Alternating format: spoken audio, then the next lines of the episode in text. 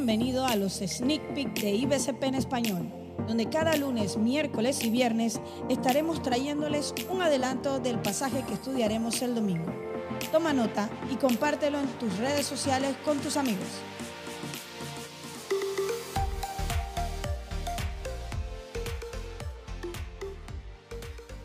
Hola, ¿qué tal? Soy el pastor Willy de la Iglesia Bautista China aquí en Panamá. Hoy estaremos meditando sobre el capítulo 5, versículo 27 al 30 de Mateo, que nos va a hablar sobre Cristo y el adulterio. El verso 27 dice, oísteis que fue dicho, no cometerás adulterio.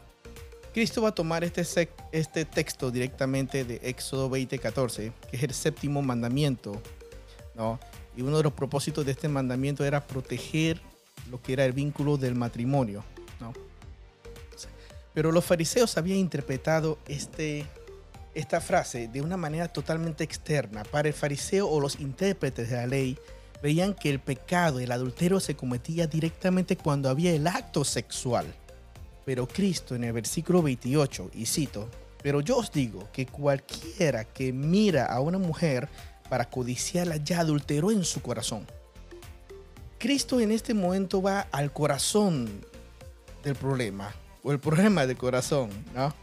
Eh, y Cristo va a interpretar, darle la interpretación correcta, ¿no? Y Cristo va a decir que en el corazón es el lugar en donde nace los buenos y los malos deseos. Jesús dice que ante los ojos de Dios, todo aquel que permita acariciar cualquier pensamiento de inmoralidad sexual dentro de su corazón ya ha adulterado. Ahora, en nuestra época, en nuestra sociedad, eh, si bien el, adulterio es mal visto, pero cada vez la sociedad lo va aceptando más y más. eso nos damos cuenta por el aumento en los divorcios. Y bueno, hay divorcios porque por lo general hubo una de las dos partes que, ha, que cometió infidelidad. Es más, para los solteros, cada vez más es más normal que tenga sexo antes del matrimonio y eso se llama fornicación. Mientras que cuando una pareja llega virgen al matrimonio, se le ve raro. Se le ve como bicho raro. Pero para el creyente, llegar, virgen al matrimonio debería ser lo más normal.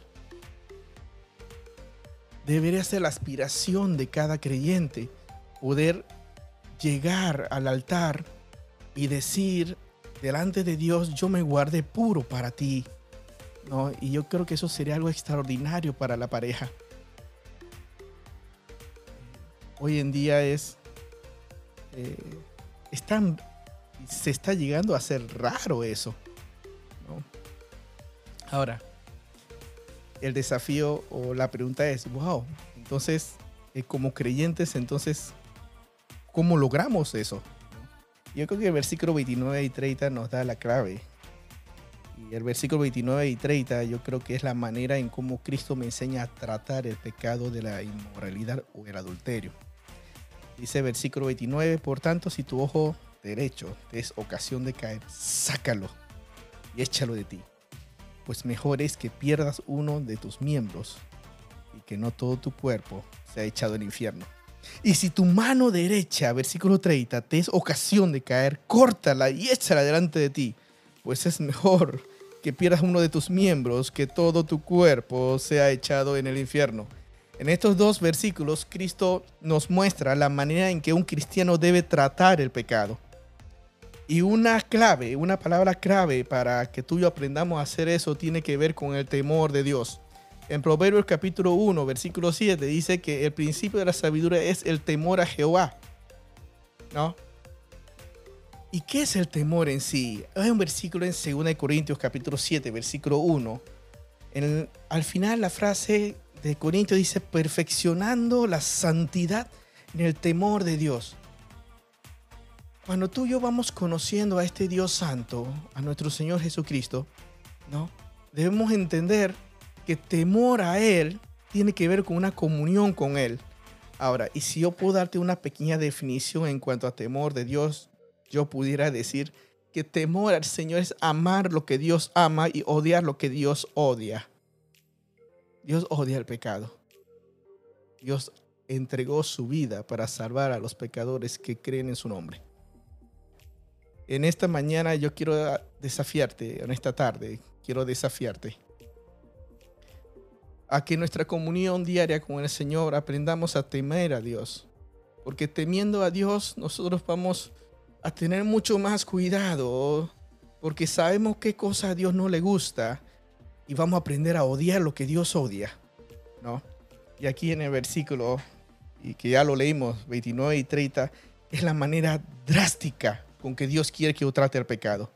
¿no? No habla aquí de pérdida de salvación, pero sí nos dice que yo sea drástico, severo, decisivo con el pecado, que lo corte, lo saque, lo quite.